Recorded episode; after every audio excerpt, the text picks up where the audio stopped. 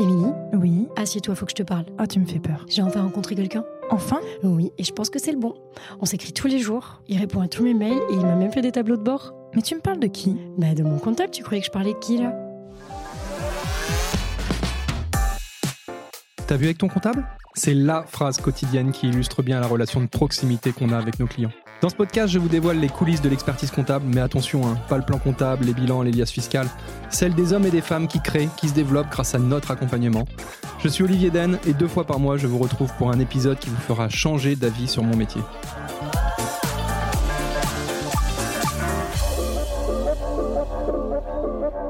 on n'a pas deux fois l'occasion de faire une bonne première impression. Je suis sûr que vous avez déjà entendu cette citation au moins 100 fois et les cabinets d'expertise comptable n'échappent pas à cette règle. Alors qu'il s'agisse d'acquisition ou de fidélisation de nouveaux clients ou encore du recrutement de nouveaux collabs, les experts comptables doivent soigner leur image comme n'importe quelle entreprise. Pourtant, c'est quelque chose qui ne s'improvise pas et on n'a pas forcément appris ça dans notre cursus. Alors que vous ayez simplement besoin d'un site internet, de carte de visite ou tout simplement de conseils, je ne peux que vous inciter à aller rencontrer Classe 7, à aller voir Sten et toute son équipe. Ils pourront vous proposer des solutions innovantes et pertinentes. Le gros plus, c'est qu'ils ont une vraie connaissance métier et une vraie maîtrise de notre secteur d'activité. Enfin, si vous savez pourquoi Classe 7 s'appelle Classe 7, peut-être aurez-vous le droit à un petit cadeau de bienvenue. Allez les voir de notre part et vous pourrez bénéficier d'un audit de communication gratuit. Profitez-en et je laisse place à l'épisode. Donc toi tu es, euh, alors j'espère ne pas me tromper, mais on dit joaillière. on dit- C'est ça. C'est ça. Joaillière, exactement. bijoutière, joaillière. Exactement. Et ben je te propose de, de commencer par nous dire un petit peu euh, euh, ce que tu fais, où tu exerces, et, euh, et puis euh, ton projet d'entreprise, puisque c'en est un. Oui. Euh, voilà, dis-nous tout ça pour, euh, pour commencer. Alors donc je suis installée depuis 2007 hein, sur les Sables d'Olonne, rue nationale là en l'occurrence. Je n'a- On a déménagé une seule fois. On était Halles et euh, donc c'est une activité de joaillerie. Donc on répare, on transforme et on fabrique. On fait de la création de bijoux. Ok. Voilà. Ok. Moi, ça fait quelques années que je suis au Sable d'Olonne. Alors après, euh, à l'âge euh, que j'ai, peut-être que quand vous étiez au Hall, euh, votre typologie de d'activité ne m'intéressait absolument pas. J'avais pas de copine, je n'étais pas marié, rien de tout ça. ça. Donc euh, Ouais. voilà. Rue des Halles, c'était où? Je me souviens pas du tout. Alors en face, euh, le coiffeur Jacques Desange, euh, pas côté rue piétonnière. Hein. L'autre côté, euh, ça fait le croisement rue Travaux, rue des Halles. D'accord. Ok. Et euh, alors justement, sans, sans transition, qu'est-ce qui a euh, motivé ce, ce changement de d'emplacement euh, On avait besoin de plus de d'espace. Autant au niveau de l'atelier, mhm. parce que c'est vrai que j'ai commencé toute seule. Après, j'ai pris un apprenti qui est devenu salarié, et puis après, on s'est voilà, on a augmenté petit à petit. Et Nous maintenant, nous sommes quatre à travailler. Donc à l'atelier, on avait besoin aussi plus d'outillage, euh, plus de de- d'espace aussi pour euh, pour avoir un espace agréable à travailler. Euh, et puis le magasin, le stock qui agrandit, les créations qui augmentent, euh, le nombre de vitrines. Puis on fait des événements aussi. On invite des clients sur des événements particuliers, sur des ventes de pierres, de perles, etc. Donc, euh, on avait besoin un peu plus d'espace. Voilà. D'accord, très clair. Euh, avant de revenir un petit peu plus sur, euh, sur ton activité, ta casquette de, de- de chef d'entreprise, etc., euh, est-ce que tu peux nous dire un petit peu comment tu en es venu justement à, à une activité indé- indépendante, à être ton propre patron? Est-ce que euh, avant il y a eu un passage salarié? Est-ce que tu es passé par l'apprentissage? Dis-nous un petit peu le, ton cheminement pour arriver euh, où tu en es au- aujourd'hui. Ouais. Alors, c'est un métier qui s'apprend euh, en apprentissage. Enfin, c'est la meilleure école. On peut faire en, école continue, hein, mais euh, moi, je suis passée par l'apprentissage. Donc, euh, j'ai fait l'école de Saumur avec un maître d'apprentissage à Cholet. J'ai fait mes différentes années de formation. Ça commence par la bijouterie, après la joaillerie, après la gémologie, euh, pour euh, après euh, être embauchée euh, à la Baule. J'y ai, j'ai œuvré pendant deux ans. Après, c'est un métier de la création. Donc, euh, à un moment donné, je pense que tout joaillier euh, pense à s'installer pour créer aussi à sa façon de faire, avec sa, ses envies, son style. Donc, assez rapidement, donc j'avais euh, 24 ans, je me suis décidée à m'installer à mon compte. D'accord. Et gé- géographiquement, tu avais déjà des, un, un point d'accroche. euh, pourquoi les Sables d'Olonne Alors, je suis restée dans les pays de la Loire. Moi, je suis issue d'Angers à la base. Euh, ma formation, je l'ai fait à Cholet. J'ai fait la boule avec le côté euh, saison touristique, bord de mer. Et puis mon mari que j'ai rencontré, qui est des Sables d'Olonne. Donc en fait, ça, ça a lié un petit peu tout. Ok. C'est pour ça que je me suis installée là. Très clair. Euh, Qu'est-ce qui t'a fait le, le plus peur quand tu as dit, euh, quand tu t'es dit, euh, bon bah allez c'est parti, j'y vais, je me lance à mon compte? Alors les démarches avec bah, les banques, tout ce qui est administratif. Euh, quand on fait partie d'un métier créatif, c'est bien les choses qui nous parlent un peu moins. Euh, on a un stock qui coûte assez, cher euh, et en termes de sécurité d'installation, euh, c'est lourd. Euh, c'est pas un métier très très connu. Euh, on connaît les bijouteries hein, qui font de l'achat-revente. Dans la création, c'est un petit peu plus euh, confidentiel et ça peut faire peur aussi aux investisseurs, enfin à ceux qui prêtent, etc. Donc il faut il faut faut arriver à se vendre. C'est pas quelque chose qui qui est facile. Euh, parce qu'on a plein d'idées, on veut faire plein de choses, mais euh, mais il y a des contraintes, notamment financières. Mhm.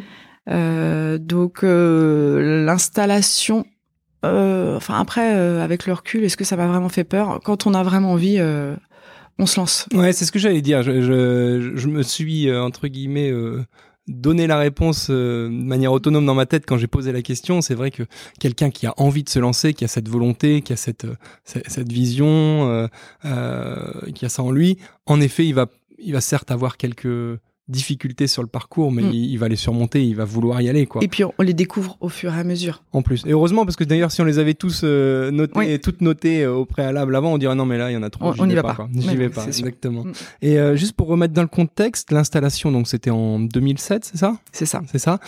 Bon, il faut se remettre dans le contexte. euh, 2007, euh, on n'avait pas les, les, les technos et les, la digitalisation qu'on a aujourd'hui. Je pense notamment au niveau de la création d'entreprise. Hein. Clairement, en 2007, on était en train de signer son bout de papier, ses Mm. statuts sur le coin de la table, et puis euh, on allait mettre un- une belle enveloppe avec un beau timbre, et puis on allait ça, déposer on au greffe. Exact- exactement. Bon, aujourd'hui, même si tout n'est pas parfait avec l'INPI et, et, et le greffe, euh, ça s'est quand même amélioré. Et euh, on est sur un, un dépôt des statuts en ligne qui va relativement vite. On arrive à avoir le cabis en moins d'une semaine. hein. et, et voire même si on utilise des services en ligne tels que Legal Place ou autres. Euh, ça se fait, euh, ça se fait en 48 heures. euh, C'est ultra digitalisé, c'est beaucoup moins coûteux euh, qu'avant. Euh, je sais pas, t'as une idée encore de combien t'avait coûté la, la création de ta société à l'époque? Alors là, Question piège. hein. oui. Ouais. Ah, oui. Bon. Ah, aucune idée. L'objectif en fait n'est pas avoir de tarifs, on Mm. s'en fout, mais c'est vrai qu'à l'époque, euh, en 2007, on était euh, euh, plutôt sur des tarifs avec une constitution à 1500 euros Mm. d'aujourd'hui pour pour créer la société. Maintenant, tu arrives sans aucun problème à trouver un prestataire qui va te le faire pour 900 000 euros parce que tout c'est un petit peu simplifié là-dessus. Et voire même si tu passes par un prestataire en ligne, je pense que pour 400-500 balles, ta société elle peut être créée quoi. Hmm. Donc ça, ça fait partie des, des choses qui ont où le digital quand même a, a grandement amélioré les choses et simplifié les démarches administratives euh, euh, pour les créateurs d'entreprises quoi. Oui. Euh, parce que c'est vrai que bon alors je, je parle et je m'égare et je te donnerai la parole parce que l'objectif est certainement pas que je parle dans ce, po- dans ce podcast, mais euh, on, on parle tout le temps de simplification administrative. Le gouvernement euh, adore ça et, et vend ça comme sa marque de fabrique. Sauf que moi au quotidien, ce que je dis, c'est que grâce à la simplification administrative de l'État, on a de plus en plus de travail. Parce que c'est de plus en plus le bordel et c'est de plus en plus compliqué. Alors, c'est sûr. Moi, comme je disais, je suis une créative. Ouais. Donc, l'administratif, euh, de toute façon, on est obligé hein, quand on a une entreprise. Mais il y a tellement de changements.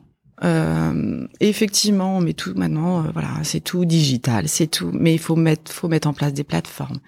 Euh, toutes nos habitudes qu'on a pu prendre, il faut, bah, tout, tout est obligé de changer. Euh, il faut, se réhabituer. Et, et effectivement, euh, rien n'est simple. Et même, j'ai l'impression que tout se complique parce qu'il suffit qu'on ait on pas coché la bonne case, on peut pas passer à la page suivante. Avoir un interlocuteur, c'est compliqué. Euh, C'est ça, très clairement. Pour, euh, pour revenir sur l'exemple précis, toi, tu, tu dois certainement être attaché à la chambre de- d'artisanat. Oui. Exactement. Et, et donc, je pense qu'à l'époque, en 2007, tu allais à la chambre d'artisanat, tu prenais un rendez-vous, Mm. tu prenais une demi-heure, trois quarts d'heure avec la nana ou le garçon à Mhm. l'accueil pour aller monter ton dossier. Et dit, attention, t'as coché ici, je pense que c'est plutôt là, et hop. Et puis c'était plié. Là, maintenant, ça, c'est plus possible. Ah. Et ça, Mm. c'est- quand même triste parce que à chaque fois, on est en train de parler, il faut mettre l'humain au centre de machin et tout. Ouais, mais non, il n'y a, pas d'humain au centre de ceci, cela. T'es juste en train de remplir ton formulaire en ligne et si jamais euh, t'as pas coché la bonne case, bah, tu reprends un mois de délai dans la vue, quoi. C'est ça. Bon, allez, on, est de bonne humeur ce matin, on y va, on, va essayer de voir les choses positives. Alors justement, cette création, euh, cette création d'entreprise et ce projet entrepreneurial, c'est quelque chose de positif hein, euh, pour toi et, tu vas nous dire un petit peu plus euh, ton, ton expérience. Juste, au niveau de la création d'entreprise, je parle souvent des, euh, conditions et du euh, comment dire du euh, de l'environnement positif à créer autour de soi pour que le projet entrepreneurial soit mené à bien. Je parle par exemple de l'environnement familial, il faut que ta famille te soutienne. Il faut que tu aies un petit peu d'argent de côté parce que c'est vrai qu'au début d'une création d'une affaire, bah c'est pas forcément là où tu vas pouvoir te rémunérer dans les meilleures conditions. Il y a l'histoire du pôle emploi, etc., etc. Est-ce que tu peux nous dire un petit peu toi dans quelles conditions, quel était ton environnement justement au moment de la création d'entreprise et quelles comment as-tu, euh, euh, quelles étaient les clés pour le succès de ton, de ton lancement? Alors, j'étais donc salarié à la Baule à l'époque. Euh, à partir du, du moment où j'ai décidé de, de me former à la création d'entreprise, on avait des stages à faire hein, de mémoire. on en avait deux ou trois. donc, j'ai commencé à en parler à mon patron de l'époque, euh, qui m'a soutenu en fait hein, euh, à partir du moment où je lui ai expliqué mon projet. Euh, je lui ai expliqué assez rapidement. j'ai fait les formations en prenant sur mes semaines de congé. parce qu'il y, a, il y, avait des aides à l'époque, c'est peut-être encore le cas, hein, mais quand on était au chômage, on pouvait avoir des formations plutôt à prix réduit ou même voire complètement c'est toujours le pris en charge. Euh, moi, je les ai payés. Après, euh, je me dis c'était mon choix aussi. Je voulais m'installer. Euh, le fait de d'avoir été soutenu par mon ancien employeur, qui m'a aussi euh, permis, euh, enfin ouvert son carnet d'adresses au niveau des mmh. fournisseurs, mis en contact avec des fournisseurs, m'a aidé pour pour mon installation, m'a mmh. rassuré mmh. aussi. mon environnement, bah, effectivement, j'avais ma famille qui me suivait. les premières années, je sais que je ne me payais pas. Euh, et heureusement que mes parents ont pu aussi m'aider financièrement. J'avais euh, fait un bon, cumulé un petit apport hein, pour euh, pour aussi rassurer les banques. Quoi, voilà, je savais économiser et, et j'avais un, minimum d'apport. Et puis, euh, bah, mon ami de l'époque qui est devenu mon mari, euh, qui me soutenait aussi, voilà, avec son travail. voilà. On n'avait qu'un salaire pour deux. Ouais. très clair, ce que, ce que tu nous racontes met bien en, exergue et en avant le, le fait que le soutien euh, familial est indispensable mm. et, euh, et, clairement un projet de création d'entreprise, c'est un projet de, de couple ou de famille. C'est-à-dire que si tout le monde n'est pas j'allais dire embarqué dans la barque, tu vois, dans le même bateau, ça peut pas fonctionner. C'est vrai que si tu rentres tous les soirs à la maison et que ton conjoint il te dit ah c'est à cette heure-là que tu rentres ou machin, et tu dis bah oui excuse-moi j'étais en train de faire la caisse et puis j'avais une cliente qui avait euh, un projet de mariage. Là, bon, mm, mm. Euh, il faut que ça soit un, projet de couple. Euh, sur cette histoire de, de, de j'ai mis un peu d'argent de côté. Euh, ça, c'est quelque chose en fait qui me paraît évident de par euh, mon éducation, mon métier, etc. Mais en fait, euh, tu vois, l'histoire de la SARL à 1 euro, hmm. ça a fait beaucoup de mal à, hmm. ça. Et, c'est vrai qu'il faut pas se mentir, même s'il y a certains business et euh, l'expertise comptable en fait quasiment partie où, tu peux te lancer avec rien. Assez peu de choses. Assez peu hmm. de choses. Tu as un ordi, un logiciel comptable, et bah c'est parti, hein, on y va.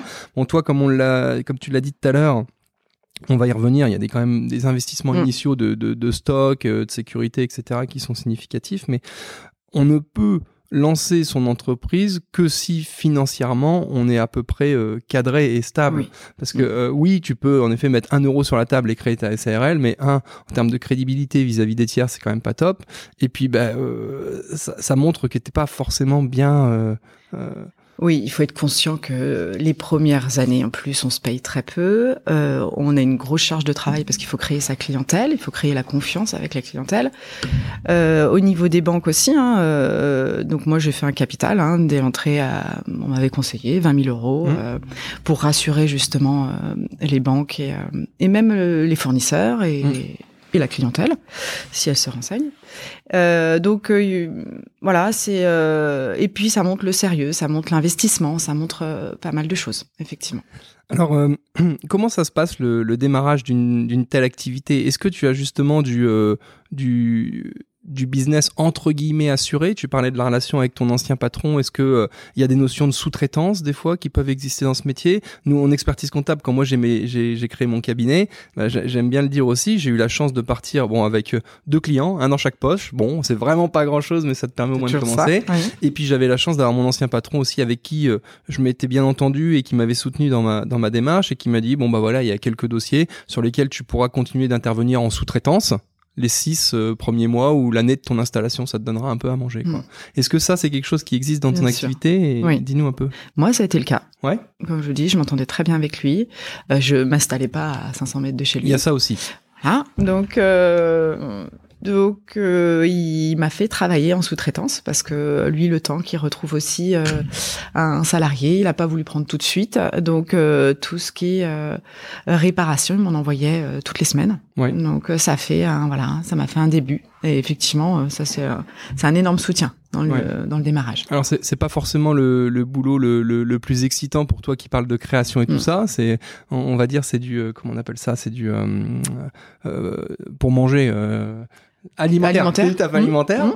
Mais euh, bon, bah quand tu te lances, t'es content d'avoir ça quand même, c'est très bien. Et puis c'est aussi de fil en aiguille, peut-être ce qui va te, te ramener euh, du business, de par les relations que ça va générer. Exactement. Alors non seulement, euh, même avec les fournisseurs hein, qui m'ont donné des confiés de bijoux des bijoux euh, des, confiés oui. Alors on appelle ça des confiés. euh, oui on appelle ça des confiés. c'est quoi euh, des fournisseurs qui ont des bijoux euh, tout faits de, voilà avec qui je travaillais quand j'étais chez mon ancien patron. Mmh. on a gardé contact et il m'a envoyé quelques pièces pour agrémenter mes vitrines qui étaient un peu, un peu vide à l'époque. Un peu vide, voilà. Donc euh, des chaînes, des colliers, des bracelets, et, euh, et, ça, ça, ça aide parce que voilà, ça permet aussi de montrer ce qu'on peut faire, euh, euh bah voilà, remplir les vitrines. D'accord. Et, et, ça n'a rien à voir avec du dépôt-vente ou une activité d'achat-revente. C'est juste vraiment pour Alors, agrémenter. Ils prêtent, Si on vend, eh ben ils nous facturent. Si on vend pas, on restitue au bout d'un certain temps. Ils nous ont confié, je me souviens plus de la durée, mais peut-être six mois hein, quand même, six mois, des marchandises. Donc ça, ça aide. Les réparations même, euh, enfin, pour moi, c'est pas ingrat euh, du tout. Euh, ça permet en général quand on fait faire un bijou à un certain prix ou voilà une certaine valeur. Il y a beaucoup de clients qui commencent déjà par faire une soudure de chaîne, une mise à taille de bague, voir un petit peu le contact, voir si ça marche bien, si le travail est bien fait. Et quand on acquiert comme ça la, la la confiance du client, bah après, bah, on parle de différents projets et puis euh, et puis un client vient rarement quand en plus euh, il y a une installation, quand on vient quand c'est tout jeune, euh, rarement faire un projet, voilà, avec un gros projet. On commence déjà par des petites réparations, déjà par des. Voilà. D'accord, d'accord. justement on, a entre guillemets euh, un peu comme euh, dans le prêt-à-porter du euh, du, du prêt-à-porter, du sur-mesure, etc. Mmh. Et est-ce que c'est quelque chose qui, qui, peut être décliné à ton secteur d'activité? Et, toi, bon, j'ai bien noté qu'on est plutôt sur de la création. quelle est la, la proportion et, la tendance actuelle justement sur est-ce que les gens veulent de l'unique ou est-ce que au contraire on reste sur des tarifs beaucoup plus abordables et puis du, du prêt-à-porter? Comment c'est quoi les tendances actuelles sur ton secteur? Alors, moi, je, favorise le, sur-mesure, la pièce unique euh, ou en petite série. Euh, donc, euh, c'est plutôt moi cette tendance. Après, il y, en a pour tout le monde, en fait. Excuse-moi le micro. Pas de problème. donc, les gens en général, les clients qui viennent chez nous, c'est qu'ils veulent quelque chose de particulier, d'unique. Euh, donc euh, il y a cette notion, il y a cette notion euh, d'histoire à raconter aussi. Euh, malheureusement, je vais parler de mon cas perso parce que j'ai pas d'autres exemples précis sur ce sujet-là. Mais moi, quand j'étais venu te voir à l'époque, justement, c'était pour le bac de fiançailles mhm. pour, pour ma femme Catel. Et, et c'est vrai que j'avais récupéré une pierre familiale qui était nue. Mhm. Et j'ai dit, bah attends, c'est vraiment symbolique en fait de récupérer cette pierre qui m'a été transmise par, par ma famille, voilà, et, et, et d'aller l'adapter euh, à quelque chose de moderne aussi parce que c'est vrai que j'aurais pu récupérer. Alors d'ailleurs non, c'était une bague euh, avec une belle pierre Oui, dessus, Un mais qui était, voilà, qui était sur un truc, euh, un style relativement euh, old school. Allez, n'ayons pas peur des mots. Et puis on s'est dit, bah, allez, on, on va isoler la pierre qui est une pierre de qualité et qui est belle. On va aller faire fondre la, la bague. Je, je m'exprime avec mes, mes Oui, termes de néophyte. hein. c'est c'est comme ça. Et, et puis derrière, on va reconcevoir quelque chose. Alors créer, comme tu viens de Mhm. le dire, euh, proposer. Je me souviens, tu avais fait euh, un croquis, une Un esquisse, oui. Mhm. voilà, pour présenter le truc, la chose. Et puis, euh, enfin, tout ça pour dire, voilà, qu'on a créé quelque chose de nouveau euh, dans l'air du temps, assez moderne, tout en ayant une histoire à raconter, puisque ça vient de, de la famille. Ça, c'est des demandes qui sont classiques pour toi? On travaille à pff, 70% comme ça. Ouais, d'accord. Ouais. Mm. Beaucoup, beaucoup. Alors, l'avantage, c'est que l'or, ça se périme pas. C'est que les Mm. pierres précieuses non plus. Mm. Euh, donc, euh, et, et en général, quand on a une bague de, enfin, les bijoux, c'est associé à un événement. Ça peut être une naissance, un mariage, une fiançailles, euh, une transmission, un anniversaire de mariage. Donc, il y a, y a toujours cette symbolique. Et on a vu euh, bah, sa grand-mère porter toujours le même bijou euh, des années. Euh, et puis après, quand on, on le récupère, ben, soit on le garde en l'état, on le restaure, on fait voilà un nettoyage, un polissage, on, on restaure s'il y a un peu d'usure, soit parce que il a, il a un certain, il est daté en termes Ouais. d'esthétique, mais on garde quand même l'or, on garde les pierres et on refait quelque chose euh, à plus à, à l'air du temps, plus plus à, à notre goût perso, Mm. et on travaille beaucoup comme ça. Non seulement on, on recycle la matière, Mm. et on garde la symbolique du, du bijou de, de famille qui se transmet de génération en génération. Sur, sur les achats de matières premières, euh, t'achètes quoi comme matière première, toi? De, de l'or, des pierres? Or, Ah. platine, argent Ouais. et des pierres, pierres fines, pierres précieuses. Comment on fait pour euh, pour s'approvisionner J'imagine, enfin, je- je- je- c'est une question euh, basico-basique, mais donc il y a des fournisseurs spécialisés là-dedans. Mhm. Euh, Est-ce que tu es impacté par le, le cours des matières? Est-ce que c'est quelque chose qui est très compliqué à gérer pour toi ou entre guillemets tu te dis bon bah de toute façon j'ai besoin d'or j'en achète et puis il est au cours du jour je stocke un peu mais On stocke peu. Alors après, euh, c'est sûr qu'on est vraiment impacté. L'or est une valeur refuge. Oui. Donc, euh, toute période instable, euh, ça monte en flèche. hein. exactement Euh, là, enfin, de toute façon, euh, depuis que j'ai commencé même de mon apprentissage, euh, le prix a centuplé. Ouais. Euh, donc, euh, Ah, ça, c'est l'anecdote que je raconte euh, une fois de temps en temps et je vais en profiter pour la raconter. Moi, j'ai toujours eu justement cette notion de valeur refuge et euh, en termes de gestion de patrimoine, euh, on accompagne un petit peu nos clients et c'est vrai que moi, personnellement, j'ai une philosophie très safe, très protectrice et c'est vrai que l'exemple que je vais citer en est révélateur. Euh, au début de ma carrière, j'avais commencé à mettre 2-3 euros de côté, machin, 10 000, machin, et j'étais arrivé à, à 20 ou 25 000 de côté. Et puis un jour, j'ai ma- euh, contacté ma conseillère bancaire et je lui ai dit, euh, je veux acheter un lingot d'or. Et à l'époque, ça valait 25 000 euros, quoi. mhm. Et elle m'a dit, non, non, mais vous êtes fous et tout, c'est compliqué. Déjà, c'est compliqué. Et puis, euh, il faut pas faire ça, faut diversifier, machin. Elle avait pas forcément tort, mais j'a- j'avais vraiment une conviction de l'or, Mm, valeur mm, mm. refuge. Et puis, euh, donc, à l'époque, euh, je, je l'aurais touché. Je sais plus à combien il est le lingot aujourd'hui, mais euh, un kilo, je vous dis pas de bêtises, il doit être à 58. Voilà. Oui. Donc, euh, mais enfin, je crois que c'était même beaucoup moins que ça à l'époque quand j'avais sollicité, mais j'a- j'avais cette vision et je, vou- je voulais y aller. Et puis, puis euh, elle m'a tellement dit que c'était compliqué qu'elle m'a dissuadé. Et puis, que j'y suis pas allé. Alors, je pense, parce que même nous les premiers, pourtant on est dans le métier, hein, Ouais. mais investir dans l'or, en fait, c'est investir, investir des actions. Euh, c'est pas concrètement, on n'a pas le lingot chez nous. Exactement, on investit de moins en moins. En... À l'époque, ça se faisait. hein. Tu pouvais En acheter réel. ton lingot, Mmh. tu l'avais au coffre et puis terminé. Et d'ailleurs, quand je me suis manifesté à l'époque, je crois que c'était encore comme ça que ça se faisait. C'est possible. Mais ouais. maintenant, tu, en effet, tu investis euh, sur l'or, alors via des trackers, c'est-à-dire des, des, des produits financiers qui suivent le cours de l'or. Tu l'as pas Mm. physiquement euh, chez toi. Euh, tu peux d'ailleurs soit l'investir physiquement, mais il est quand même pas chez toi, il est stocké ailleurs. Soit tu investis, comme je le disais, sur des tracteurs, des tracteurs, des trackers, des, des produits financiers qui suivent le cours euh, et l'indexation euh, sur le cours de l'or. Euh, euh, donc, c'est vrai que cette matière première, quelque chose qui coûte cher, qui augmente forcément ton, ce qu'on appelle le BFR dans notre jargon, Oui. le besoin en fonds de roulement, euh, Mhm. forcément, euh, euh, il augmente énormément. Comment tu as fait, toi, pour convaincre les banques Tu nous as parlé de, de ton apport. Que- que- quels ont été les, les points clés, justement, quand tu allais négocier ton installation avec les banques? Et peut-être, justement, quand tu as négocié aussi ta, entre guillemets, deuxième installation, c'est ton déménagement.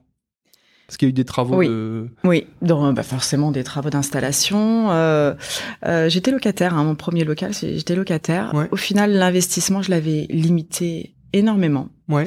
Euh, le stock, je l'avais limité aussi. Et, euh, et en fait, euh, je pense que j'ai rassuré les banques avec l'activité petit à petit qui, a- qui s'est développée. Mm. Euh, elle m'a suivi sans problème pour le déménagement. Euh, et là, j'achetais les murs. T'as acheté le local? Voilà. Ouais. Ouais. Euh, parce qu'en fait, l'installation est lourde. Voilà, il Mm. faut souvent changer les, les ouvertures, Ouais. euh, mettre un système de grille, euh, mettre un système d'alarme. Mm. Donc, c'est des installations que quand on est locataire et qu'on part, on laisse tout sur place. Donc, euh, euh, moi, je voulais plus être locataire.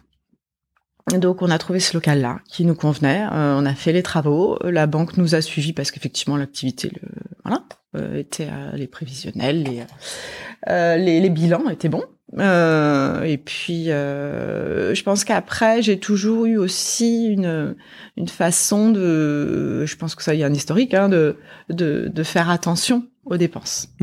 C'est c'est intéressant ce que tu nous dis là sur euh, l'histoire du local et des gros agencements, des gros aménagements intérieurs, parce qu'en effet, nous, on accompagne nos clients justement bah, sur tous ces aspects-là. Et puis, euh, moi qui fais un peu de gestion de patrimoine, c'est vrai que je, je, je force et je pousse pour dire, eh, vous pourriez pas devenir propriétaire de votre local. Alors, des fois, le proprio est vendeur, des fois, il est pas vendeur, des fois, c'est impossible. Des fois, justement, euh, on se pose de réelles questions sur l'opportunité ou non de faire les travaux, parce que, euh, en effet, quand tu as juste deux étagères ou quoi à mettre et, que tu les laisses en partant, c'est pas grave. Mais si tu as fait 150 000 ou 200 000 de travaux et que c'est pas toi qui es propriétaire des murs, bah tu repars pas avec tes 150 000 ou 200 000 de travaux. Donc euh, la, question euh, se pose euh, réellement et, c'est aussi comment dire un investissement pour la retraite parce qu'on on sait, on sait que euh, en tant qu'indépendant euh, la retraite elle, elle équivaut souvent à, à moins de 50% euh, des, des, des rémunérations qu'on s'est versées. Hein, euh, donc c'est bien d'avoir un, un complément de retraite sous forme de loyer. C'est ça, c'est ça. Grâce au local Mm. qu'on qu'on a pu acheter. Euh, on- si tu veux bien, et je, je veux pas du tout te mettre mal à l'aise là-dessus, mais tu verras, je, ferai le parallèle avec notre métier et tu ne le seras pas. Euh, la concurrence des autres acteurs. euh, qui, as-tu comme concurrent? Euh, Quel est leur positionnement? Mettons des noms sur la table, le, manège à bijoux et Leclerc par exemple, quel est leur positionnement? Comment toi tu te différencies par rapport à eux? Alors, je me place pas en tant que concurrent. Euh, on a- il y a quand même beaucoup de bijouterie hein, euh, sur les sables, sur le centre-ville, effectivement galerie marchande. Euh, je vous dirais même que certains m'envoient du monde quand ils peuvent pas faire, pas euh, faire. voilà, Euh, parce qu'ils sont plus des vendeurs que des que des ils sont même pas fabricants ils sont ils sont des vendeurs et, et les réparations souvent ils les envoient dans des ateliers extérieurs nous on fait tout sur place. Et c'est ce qui rassure aussi beaucoup la clientèle. Parce que quand on confie justement le, le bijou si les ateliers sont envoyés à Nantes à Paris etc dans des ateliers de, de réparation euh, voilà. Euh, ou même de fabrication. Donc euh, nous on, on fait un travail voilà. Nous on est moins on est beaucoup plus dans la fabrication dans le sur mesure et dans l'immédiateté. Euh, voilà il y a un terme de sécurité. On n'envoie pas les bijoux. Ils, restent Ouais. chez nous. Euh, et, et je pense qu'après, il y y y a différents budgets. C'est sûr que Mm. nous, la création, c'est comme euh, un ébéniste qui fait ses meubles et euh, les meubles Ikea. C'est c'est deux choses différentes. C'est pas la même clientèle ou c'est pas les mêmes besoins. Euh, donc je pense que chacun euh, s'y retrouve et chacun. Enfin voilà, je pour moi c'est pas un problème. Ok, mais euh, bah, en effet, il y a, il y a une clientèle qui est, qui est différenciée et qui n'attend pas forcément la même chose dans, dans les cas que tu cites. La chance qu'on a quand même, c'est qu'on est sur une zone géographique où il y a du monde, où il y a de plus en plus de monde. Alors, on n'est pas à Paris hein, en termes de volume, mais voilà. Mhm. Bon, il y a aussi moins de concurrence qu'à Paris, certainement. Oui, en proportion, c'est peut-être un peu la même chose. Euh, Je sais pas si on met à l'échelle de- des Sables d'Olonne, Ouais. on Non, est non, mais assez nombreux. Tout, mais... tout- tout ça pour dire que, et on le dit également en expertise comptable, euh, il y a à manger pour tout le monde. Très Oui. clairement. Oui. Et euh, à toi de faire en fait ton métier du mot possible avec ton savoir-faire et de bien le vendre, mais normalement il y a à manger pour tout le monde. Oui, il y a d'autres joailliers hein, aussi au sable, Euh, mais c'est pareil, un joaillier a son style. Alors j'allais justement te demander, Mm. toi Mélanie, quel est ton style? Comment on le définit? C'est peut-être difficile pour toi d'en Ah. parler, d'en parler, euh, voilà. Mais euh, voilà, question- première question piège. C'est difficile parce que déjà, je je ne travaille pas seule. Oui. hein, je travaille aussi avec mon équipe, donc euh, on se concerte aussi sur certaines collections. Euh, c'est vrai que des fois, et ça, j'ai mis du temps à déléguer et, à dire bon bah vas-y, euh, si t'as une idée, euh, voilà, lance-toi. Je l'ai fait l'année dernière euh, pour une première collection. J'ai laissé Alexandre, en l'occurrence, créer de A à Z une, une collection. Euh, qui voilà et, et, mais après bon c'est vrai que de toute façon même l'équipe à partir du moment où on travaille ensemble euh, moi, j'ai travaillé chez des maîtres d'apprentissage, chez des patrons. Euh, on prend forcément un peu le style et la façon de travailler. Alors on est forcément inspiré. Ah, je suis à 100% d'accord avec toi. C'est vrai que euh, moi, quand je présente des bilans à mes clients, j'ai l'impression de voir mon ancien patron des fois, quoi. Mmh. Parce qu'en fait, je, t'as du mimétisme. Et puis t'as des t'as des trucs et astuces aussi euh, euh, que tu euh, bah, que tu répliques. Et puis bah, t'as as été formaté mais dans le bon sens du terme entre guillemets tu vois. si on a gardé les, les choses c'est que c'est voilà c'est c'est comme ça que ça fonctionne. Et et, et c'est c'est positif. Et c'est c'est aussi bien de, faire plusieurs entreprises parce que ça permet aussi de de voir différentes techniques différentes façons de travailler. Alors après le style on se nourrit alors je suis plutôt content voilà un style contemporain mais on avoir des lignes très très pures, très sobres, et des choses beaucoup plus baroques. En fait, euh, euh, un style précis, euh, bah, ça restera contemporain dans les deux cas, mais ça va, ça peut être du, du, très sobre, géométrique. Est-ce qu'il y a des, des pierres que tu apprécies particulièrement de, de travailler ou non? J'aime toutes les pierres. Ouais. C'est pas compliqué, je les aime toutes. Elles ont toutes euh, euh, leur originalité, alors par leur forme, par leur couleur, par leur pureté. Euh, autant des cabochons, ça va être des formes très arrondies que des facettées où ça va vraiment briller. Des pierres fines comme des pierres précieuses d'ailleurs. J'aime autant la tourmaline que le saphir, que le diamant. Après, euh, et puis des pierres, on peut faire des associations de pierres, des associations de pierres perles, euh, selon la couleur du métal, or jaune, or blanc, platine. Euh, en fait, euh, moi, il y, a des, pierres que j'associe plus par rapport à la couleur à, un métal plus qu'à un autre. donc non, enfin, j'aime vraiment toutes les pierres. Comment euh, on, a vu euh, passer sur les réseaux pas mal de, publications de, ta part, notamment euh, lors du lancement il y a quelques années. Je, alors je suivais peut-être avec plus d'attention aujourd'hui parce mmh. que j'étais un moins occupé et puis plus préoccupé par mon mariage et la bague de ma femme à l'époque. Mais comment tu as fait justement pour organiser ta communication au lancement, créer ton image de marque au fur et à mesure? Est-ce que tu t'es fait accompagner ou est-ce que tu as géré ça en direct toute seule? Bon, pour le site, oui. j'ai fait appel à une, une entreprise hein, de, de, web. Euh, après, pour euh, quand même maintenant les réseaux, c'est entre guillemets un, plus simple. Moi qui suis pas trop informatique euh, ni com, euh, les Insta, Facebook, bon ça, ça marche, ça marche plutôt pas mal. On fait une photo, une petite vidéo et puis et puis la, la, mise en place est assez assez simple. Euh, c'est pas mon fort. Je me force un petit peu à communiquer. Je sais que euh, voilà, euh, les clients suivent, ils aiment bien, ils m'en parlent. Donc, de voir des étapes de fabrication, mm. c'est important. Je le faisais pas assez, mais c'est vrai que quand on est dans le cours de la fabrication, des fois, pas de prendre son téléphone, de faire une photo, c'est un peu pesant même. Voilà, ça coupe. C'est pas toujours bon le mieux, mais mais je vois que c'est c'est important aussi de savoir que ben voilà, tout est fait chez nous. un bijou au début, ben, c'est pas forcément beau. On, le travaille, on tape mmh. dessus, on mmh. le forge, on le chauffe. Il y a des marques d'oxydation, des marques de lime. Et petit à petit, avec les différentes étapes, on voit aussi le travail que ça demande. Parce que voilà, il y a des pièces, c'est 15 heures, 20 heures de travail. Euh, c'est des techniques. C'est voilà, c'est un métier, ça s'apprend. Euh, euh donc euh, c'est pas donné à tout le monde. Et puis il faut avoir le côté créatif. Donc euh, c'est important de montrer aussi les étapes que c'est pas un bijou, c'est pas une fonte, euh, hop, on reproduit, euh, c'est fait en machine. Non, non. Euh, c'est, on a puis en plus en joaillerie, on a des outils encore très. bon, la technique est arrivée, hein, ça se développe aussi beaucoup, les, des nouvelles machines laser, des. Oui. on il y a des vieux outils. Mais il y a beaucoup de vieux outils. c'est un chalumeau, c'est des fraises, c'est des forêts, c'est des scies. ouais, ouais. Je, on peut faire le parallèle avec. j'ai dans ma clientèle, il fait partie d'ailleurs des un ou deux euh, client avec qui je suis parti euh, dans ma poche quand je me suis installé. Mhm. Il fait partie de mes premiers clients, un, un maître artisan d'art euh, en horlogerie, Oui, hein, oui. que tu oui. connais certainement du coin, Oui.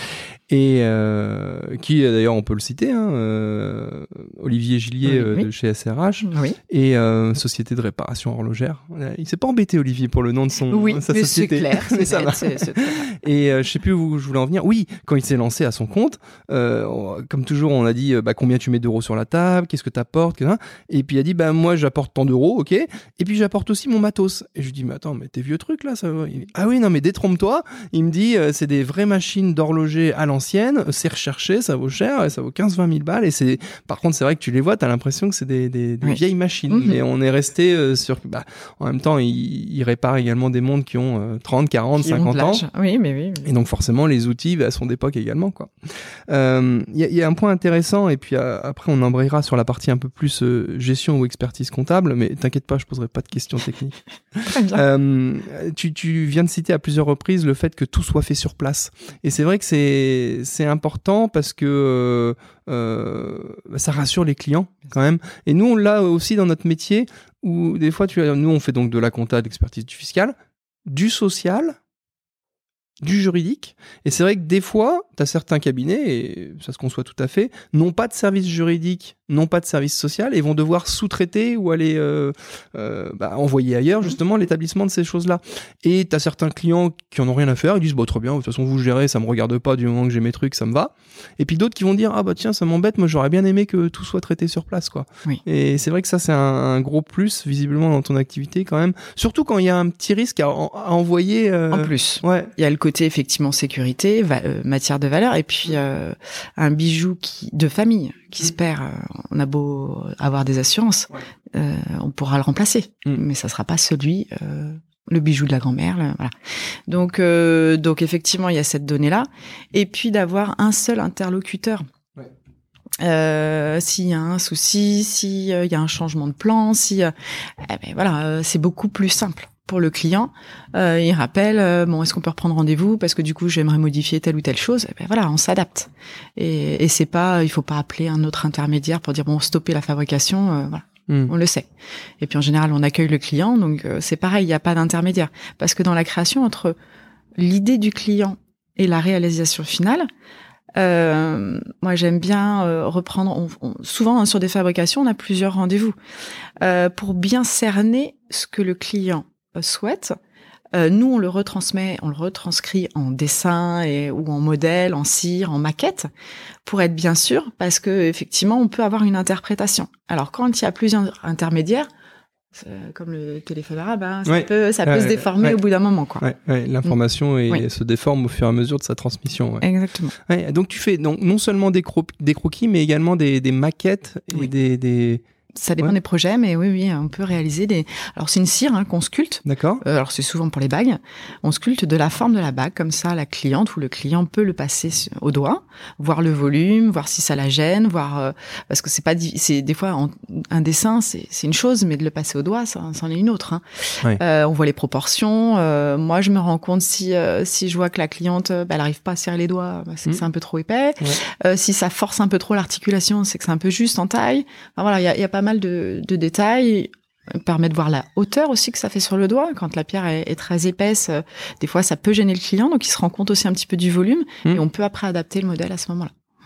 D'accord. J'ai plein de questions qui me viennent en tête encore, mais on, on va essayer, on va essayer d'avancer un petit peu. Est-ce que au, ni- au niveau des événements locaux, tu as, fait des, des portes ouvertes ou des partenariats ou des événements un petit peu pour euh, justement toujours travailler la com et puis euh, l'interprofessionnalité? Je sais pas si c'est quelque chose qui, euh, enfin, t'en as parlé aussi un petit peu tout à l'heure où tu disais, euh, t'as certains joailliers ou autres qui vont t'envoyer des clients en disant parce que nous ça dépasse notre domaine de compétence et vice versa. Est-ce que tra- t'as travaillé un petit peu ça des, des, des partenariats, des portes ouvertes? Avec d'autres professionnels Oui.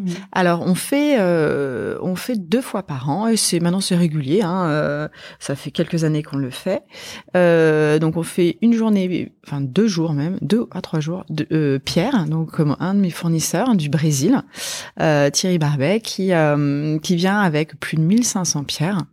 Euh, donc des tourmalines, des émeraudes, des saphirs, euh, des quartz, euh, fait une exposition de toutes ces pierres. À ce moment-là, nous on fait euh, aussi, c'est sur invitation, on communique à, à nos clients. Euh, on peut poser des rendez-vous hein, selon parce que j'ai des clients qui ont déjà des, des projets pour Oui.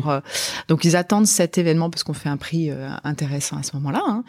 Euh, et, euh, et donc euh, voilà, c'est sur trois jours. C'est aussi un, on prend plus de temps. C'est euh, voilà, on, on, on, on passe notre temps à regarder, à faire le tour du magasin, à regarder les différentes pierres, les, ce qu'on peut faire avec.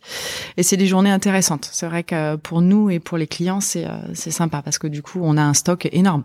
Ouais. On peut pas avoir un stock comme ça euh, au quotidien. Donc, euh, quand euh, un de nos fournisseurs nous permet d'avoir son stock, c'est c'est génial. Mm. Et on le fait aussi au mois de mai. Souvent, c'est oui, mai, mai, mai, juin sur la perle. Perle de Tahiti, perle d'eau douce, perle gold, euh, euh, voilà pour l'été. Et souvent, c'est euh, là c'est les deux dernières années, on l'a fait en parallèle à l'événement euh, de la Vendée. D'accord. Oui, notamment il y avait quelque chose au niveau des perles, forcément. Ça, Ben voilà. Forcément. Donc c'était un lien. On avait pris même un Perle petit Tahiti. stand sur sur la Vendée. Et puis on a fait un événement aussi interne au, au magasin.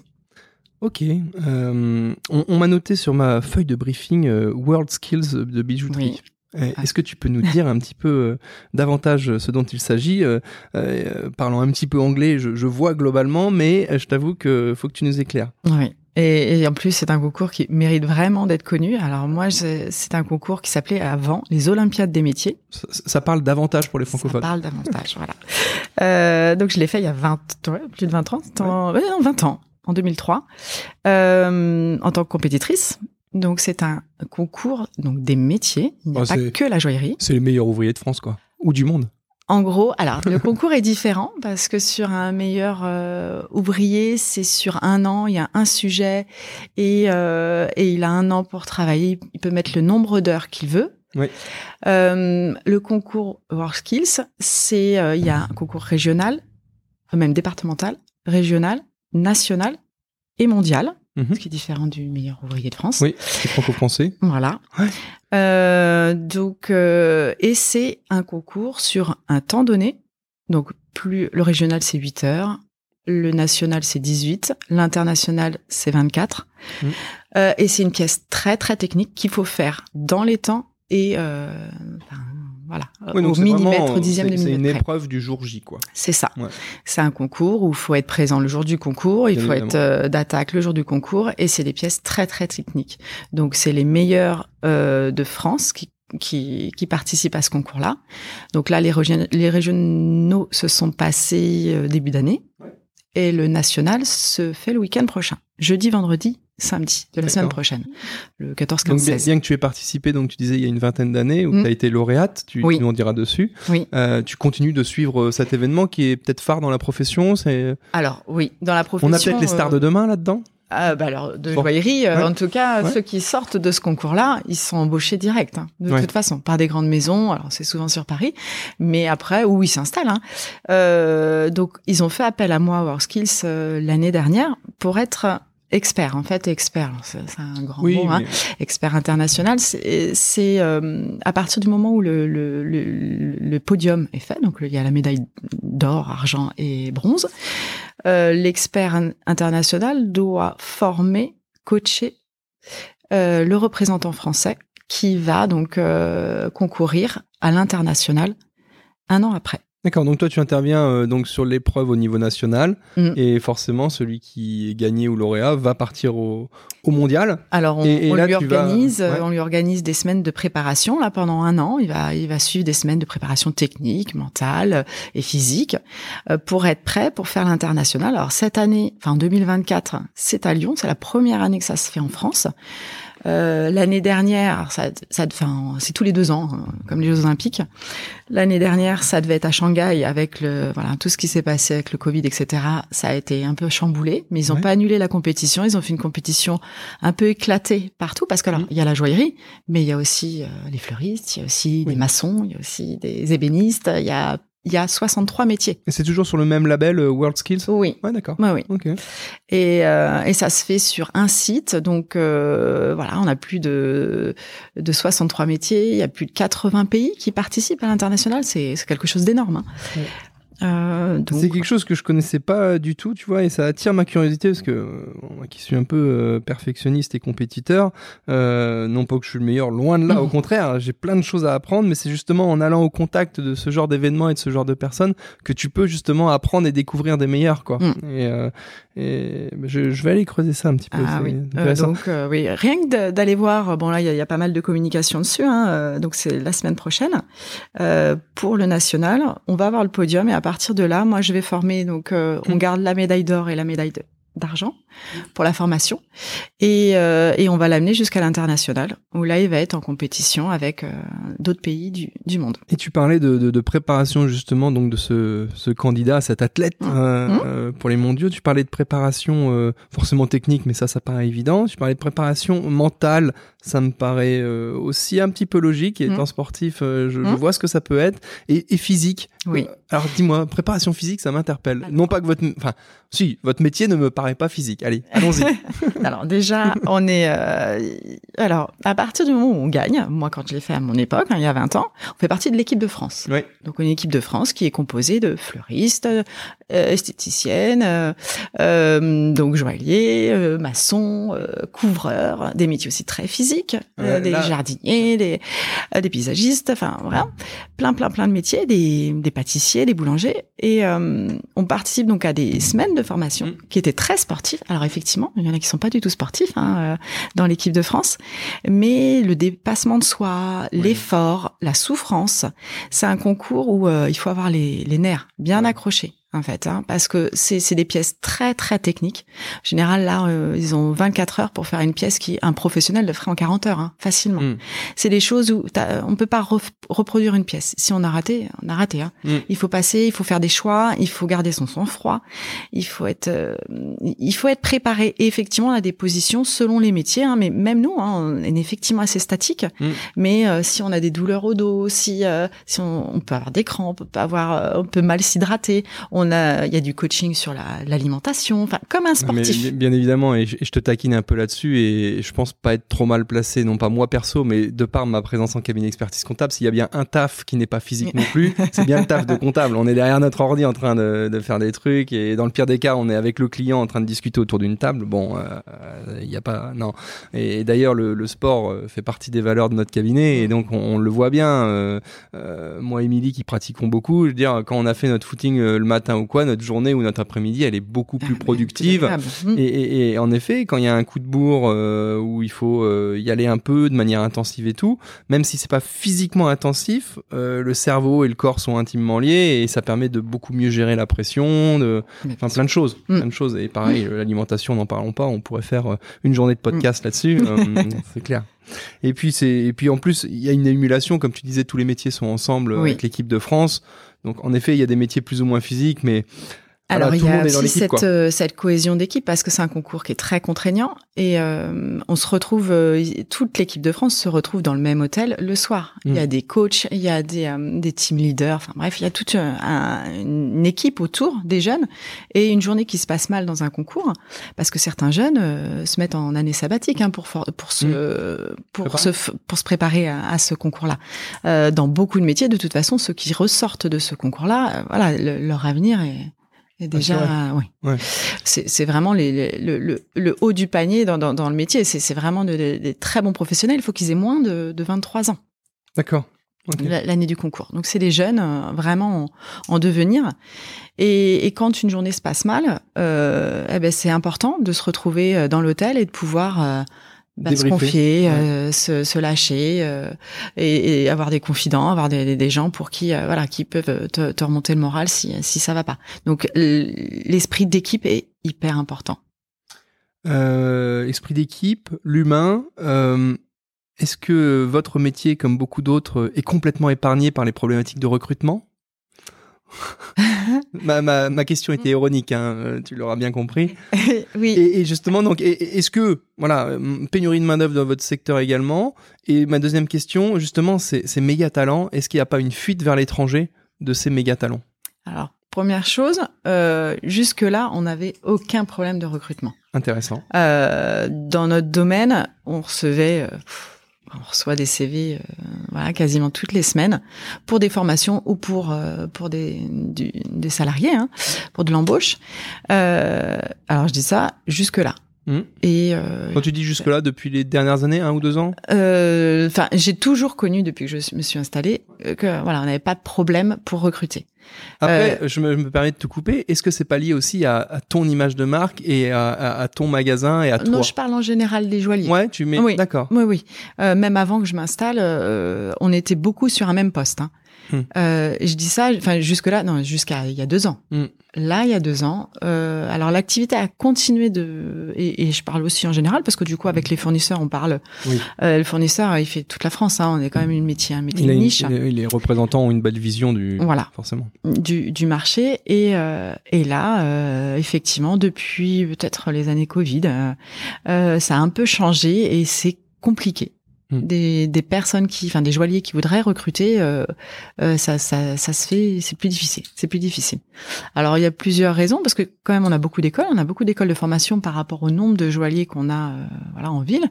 Mais euh, il y a aussi beaucoup de création. Il y a des, des jeunes en fait euh, se mettent directement à leur compte. D'accord. Plus. Euh, D'accord. Je plus d'indépendants. Oui. Ah, c'est vrai que de toute façon, le, pour les métiers qui le permettent, et visiblement le tien le, le, le permet, le- la tendance au soloprenariat, à l'entreprise individuelle, au fait d'être son propre patron, ça c'est quelque chose qui a explosé par contre depuis, euh, depuis le, le lancement de l'auto-entreprise dans les années je ne sais plus combien, il doit y avoir une grosse dizaine d'années peut-être maintenant.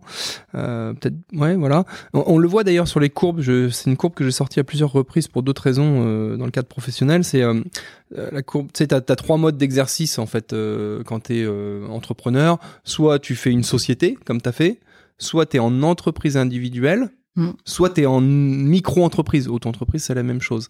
Et donc la société, bon, je, l'exclus, mais sur ce qui est entreprise individuelle et micro-entreprise, en fait, le nombre d'entreprises individuelles, de création de nouvelles entreprises individuelles est globalement stable à peu près chaque année. Et on voit depuis le lancement de l'auto-entreprise bah, ça se développe énormément et on voit que là il y a, le, il y a deux fois plus d'auto-entreprises que d'entreprises individuelles qui sont créées chaque année depuis euh, quelques années Mm. quoi.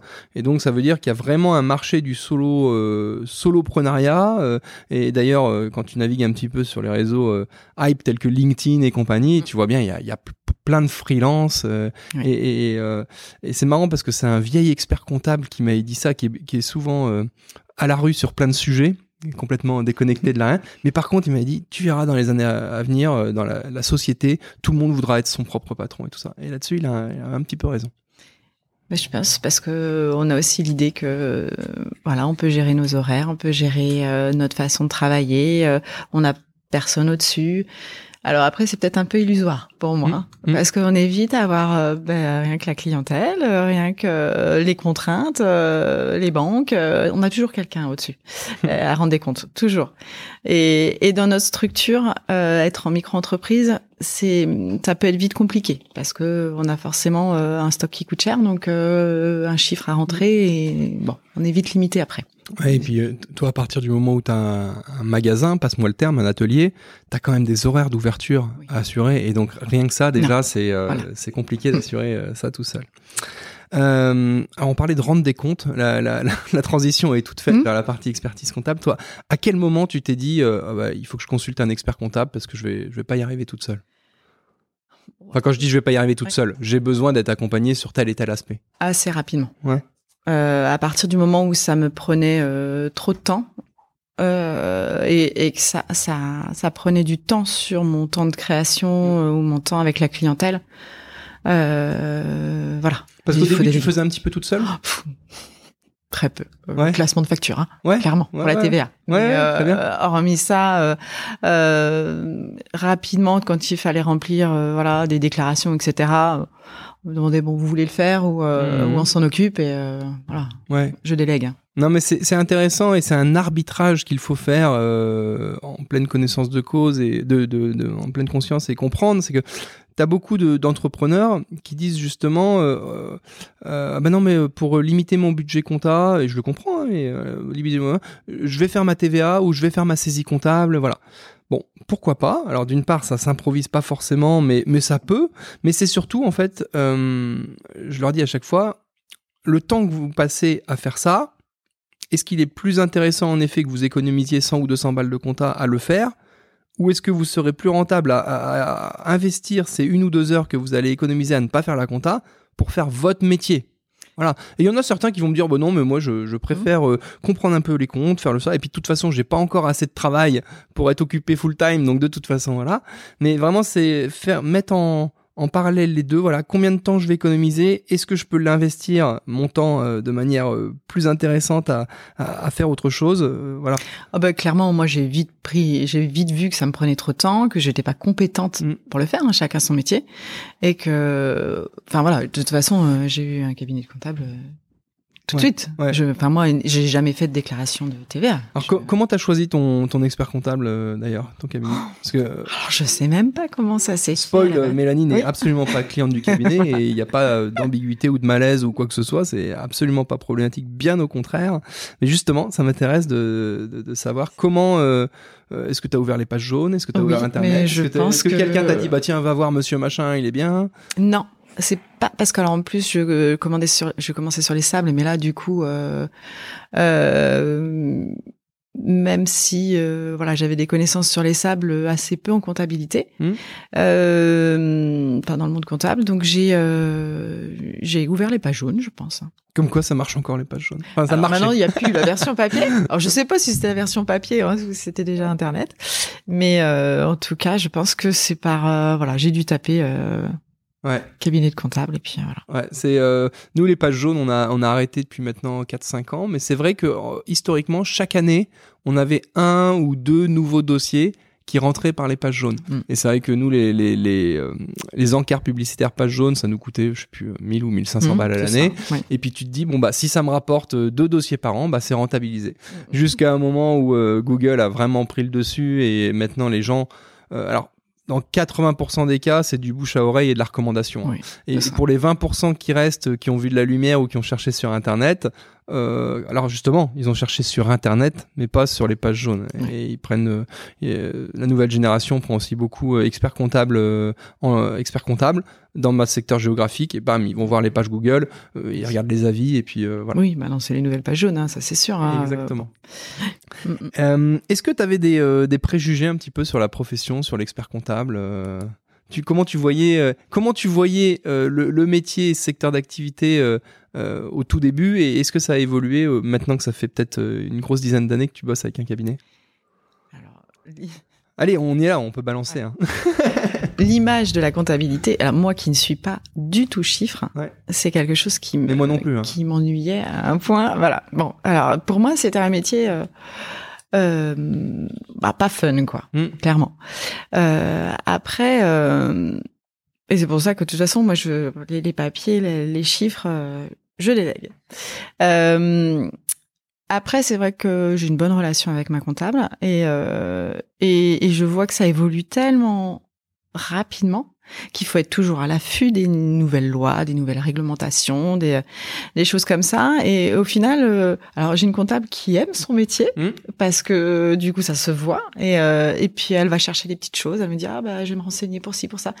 Donc euh, je le vois moins plan-plan que je que je le voyais avant ou moins. Non mais c'est important ce que tu viens de dire. C'est tu dis j'ai une comptable qui aime son métier. En fait quel que soit le métier, justement, c'est vrai qu'à partir du moment où tu as quelqu'un qui aime ce qu'il fait euh, quel qu'il soit. Hein. D'ailleurs, moi, j'ai un maçon, il est passionné de son métier, c'est incroyable. À chaque fois que je, me retrouve sur le chantier avec lui, euh, il me raconte des trucs, euh, des anecdotes, etc. On voit que son apprenti, d'ailleurs, qui est avec lui, ça se passe bien parce que forcément, etc. En fait, le, le, le deal d'une vie, l'enjeu d'une vie, c'est de trouver justement ce pourquoi tu peux être passionné. Bien sûr. Mm. Voilà.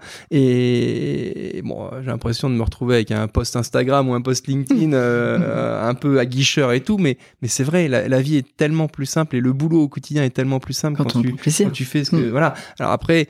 La difficulté, c'est que euh, il faut réussir à allier euh, ta passion et puis quelque chose qui permette de faire vivre ta famille. Mm. Mais on se rend compte quand même de plus en plus que, quel que soit justement ce domaine, cette passion, si tu pousses cette passion au bout du bout, de nombreux secteurs peuvent devenir rentables ou exercer, exercer de manière où tu peux en vivre quand même. Bah, comme on le disait, de toute façon, euh, le maçon, quand il est passionné, bah, forcément, euh, ça rassure aussi la clientèle. Et puis, euh, enfin, moi, je vois bien quand je parle avec mes clients, quand on parle d'une pierre, d'un montage, des choses comme ça, si on il voit qu'on est motivé par le projet, forcément ça rassure. Et puis euh, et puis on l'entraîne dans le projet et euh, et souvent nous beaucoup de projets en fait c'est un travail à à, à deux entre le client et, et nous le joaillier.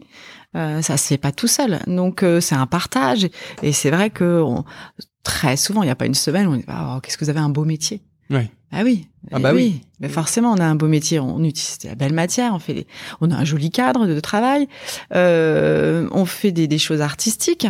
Euh, on a aussi une clientèle très agréable parce qu'on vient pas chez nous par nécessité. Hein. Clairement, C'est ce que j'allais dire. des événements heureux. t'as une partie de la clientèle et on, on est un peu dans le business du bonheur aussi. Ben, voilà, clairement. Mm. C'est vrai que pour avoir parlé avec euh, euh, un ami qui est dans, dans le milieu de l'automobile et qui disait bah, quand les gens viennent dans le garage, c'est parce que euh, il y a une rayure sur la voiture, c'est qu'il y a une Ah oui. panne.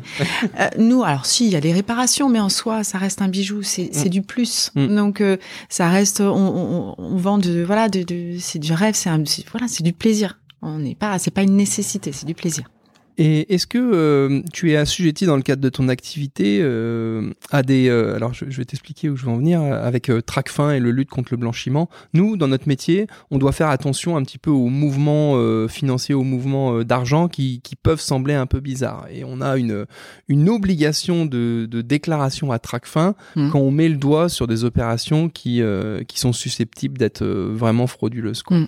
Est-ce que toi, dans le cadre de ton activité personnelle, tu as ce genre d'obligation, notamment euh, vis-à-vis des personnes qui pourraient venir euh, vers toi en disant bah, tiens euh, j'ai cette bague de famille de famille voilà est-ce que tu peux me la fondre et puis me, me redonner l'or? Est-ce que tu as Alors, on n'a pas d'obligation. Par contre, on a quand même un réseau de joailliers. Mm.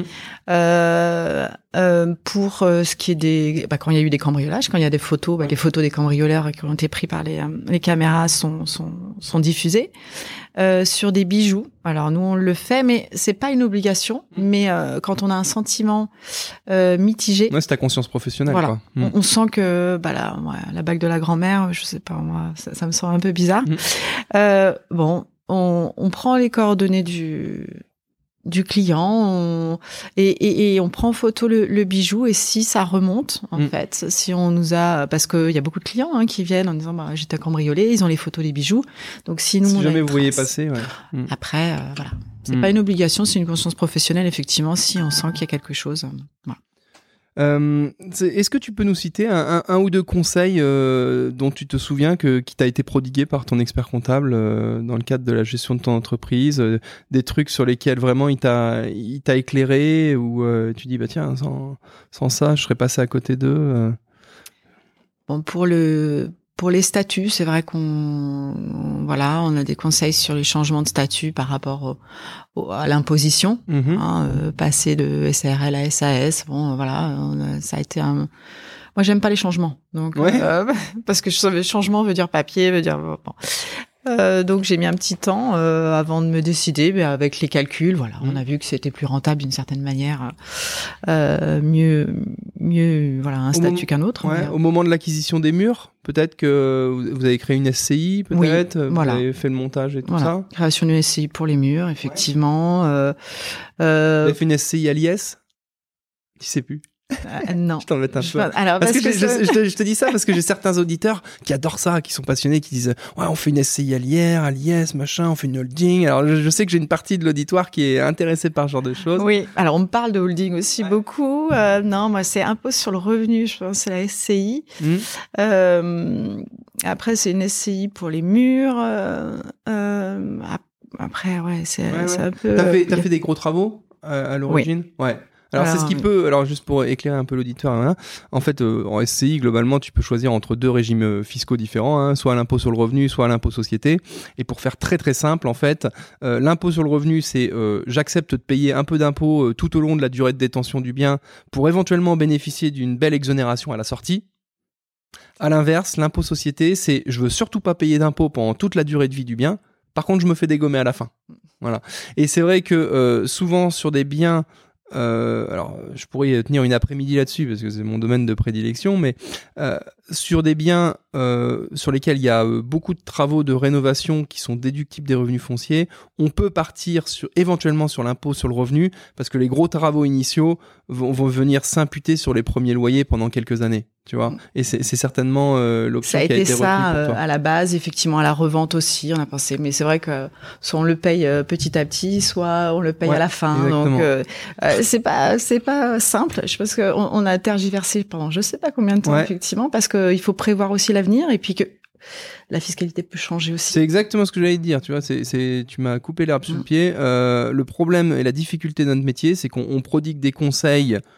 Il euh, n'y a pas le conseil, hein. d'ailleurs s'il y avait le conseil, tu le trouverais sur internet, hein, leconseil.com et puis tu l'aurais. Euh, ça s'adapte à la personne, à ses objectifs de vie. Hein, entre quelqu'un qui est en début de carrière ou qui est proche retraite, on va pas forcément euh, être amené à prodiguer le même conseil. Et en plus, tu viens de le dire, euh, en plus les règles du jeu changent pendant le jeu. Donc euh, c'est génial. tu, tu te prodigues des conseils en disant bah oui, on va aller chercher l'exonération de plus-value à horizon 15 ans. Bing, 5 ans après, l'exonération c'est plus 15 ans, c'est 30 ans. Donc tu dis bah merde, conseil que voilà. Bah Donc c'est toute la difficulté et qui nous amène des fois à, à, faire des, des revirements de, de situation et des nouveaux conseils pendant la durée de, enfin pendant la durée de vie de l'entrepreneur, quoi.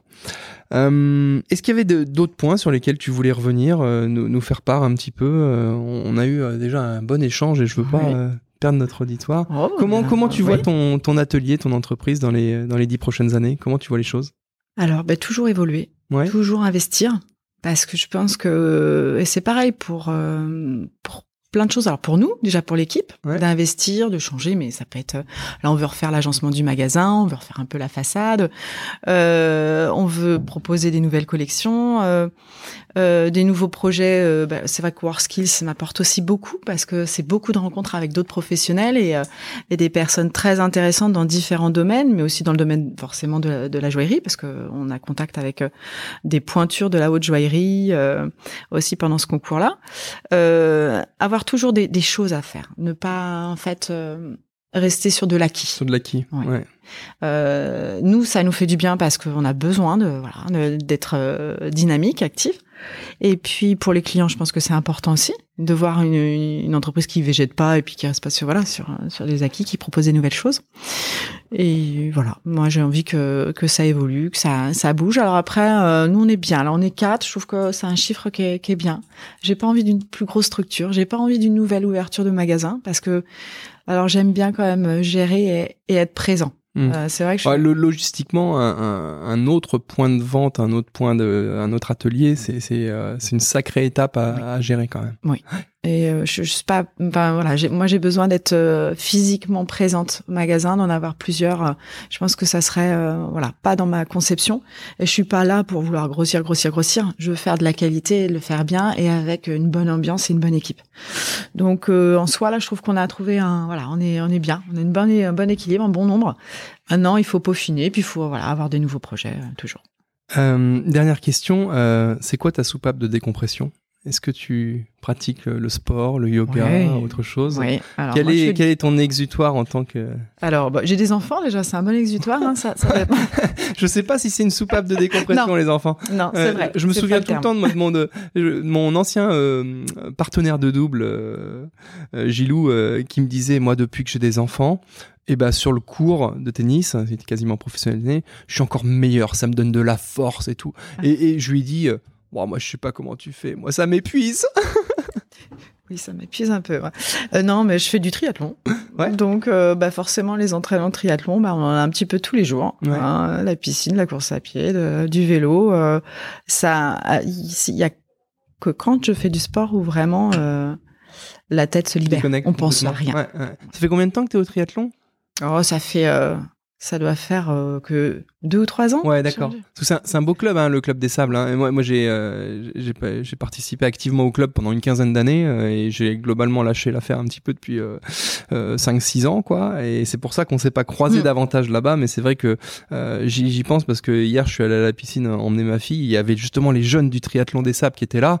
Et je disais, quel beau groupe. Il y avait genre 20-25 jeunes. Et puis tu voyais quand même que ils étaient bien encadrés. Ils, sortaient de la piscine, ils allaient faire leur session vélo. vélo. Ah mon fils le fait. Donc ouais, euh, ouais. c'est vraiment un, très beau club et, euh, et, et c'est intéressant. Enfin, c'est intéressant. Tu fais bien ce que tu veux, mais euh, je suis, enfin, sais peut-être à dire, mais je suis contente de, voilà, de savoir que tu es parti dans ce club-là. Non, mais c'est vrai que c'est, c'est, ça fait du bien. Il faut voir aussi autre chose quand on a des métiers prenants. Euh, de, de voilà, voilà, une activité extérieure où on se, on se dépense, Mm. ça fait un bien fou. Alors après, euh, c'est le triathlon ou autre chose, hein. Mais là, il y a- en plus, on a des compétitions absolument euh, Ouais. partout. euh, Ouais. dans- si on n'a même pas envie de partir euh, loin, Ouais. puis on a partout dans la région. On peut en avoir tous les week-ends. Euh, bon, sans dire de faire que ça, que ça, hein, Mm, parce que ça mm. peut être vite chronophage et, et prendre beaucoup, beaucoup de temps. Mais quand on le fait en façon euh, euh, pas compétition, hein, moi je le fais. euh, Ouais, et puis l'avantage, c'est que c'est à la tranquille, carte. Euh, C'est ça. Une fois, tu vas à la piscine, une fois, tu vas faire la sortie vélo, une fois, tu vas faire la sortie Mm. à pied. T'as beaucoup de créneaux et puis tu choisis, quoi. Bon, on n'était pas là pour faire la promotion du triathlon, mais c'est fait quand même, c'est pas grave. Hein, et euh, Christophe euh, et les autres du club de, de triathlon, si euh, Olivier, s'ils nous entendent, ils seront contents quand même. Euh, On sera tout- présent euh, l'équipe, enfin alors l'équipe féminine de Ouais. l'entreprise, Ouais. euh, Faustine, moi et Camille. au triathlon euh, Au Toyota. triathlon des voilà, Voilà. Ce week-end. Il, il est quand? C'est ce week-end-là? C'est ce week-end. D'accord. C'est samedi, samedi après-midi. Impeccable. Euh, ouais, d'ailleurs, si on voulait terminer sur un, un petit conseil pour les entrepreneurs qui se lancent ou qui sont déjà en activité, surtout ne, ne lâchez pas euh, votre passion ou votre sport euh, sous prétexte que votre entreprise vous prend trop de temps. Alors oui, en effet, quand on est entrepreneur, euh, ça prend du temps, il faut s'investir, voilà. Mm. Mais vous ne pourrez pas avoir de meilleur investissement que d'investir sur 3-4 heures hebdomadaires de sport euh, ou, ou autre, hein, ou votre passion, pour vous libérer la tête et puis, euh, et puis revenir encore plus fort sur votre lieu de travail. C'est sûr. Hein? Bon, bah merci beaucoup euh, pour cet, échange. C'était un, un vrai plaisir. Euh, J'espère que vous l'aurez entendu, mais elle a eu le sourire derrière le micro euh, tout au long de l'interview. Oui. N'hésitez pas à aller à, votre rencontre en centre-ville des Sables. Si vous avez un, un beau cadeau à faire pour votre femme ou votre mari ou votre grand-mère ou votre maman, vous savez où On est là. Voilà. Merci pour tout. Bonne fin de journée à toi. Merci Et à à la toi. prochaine.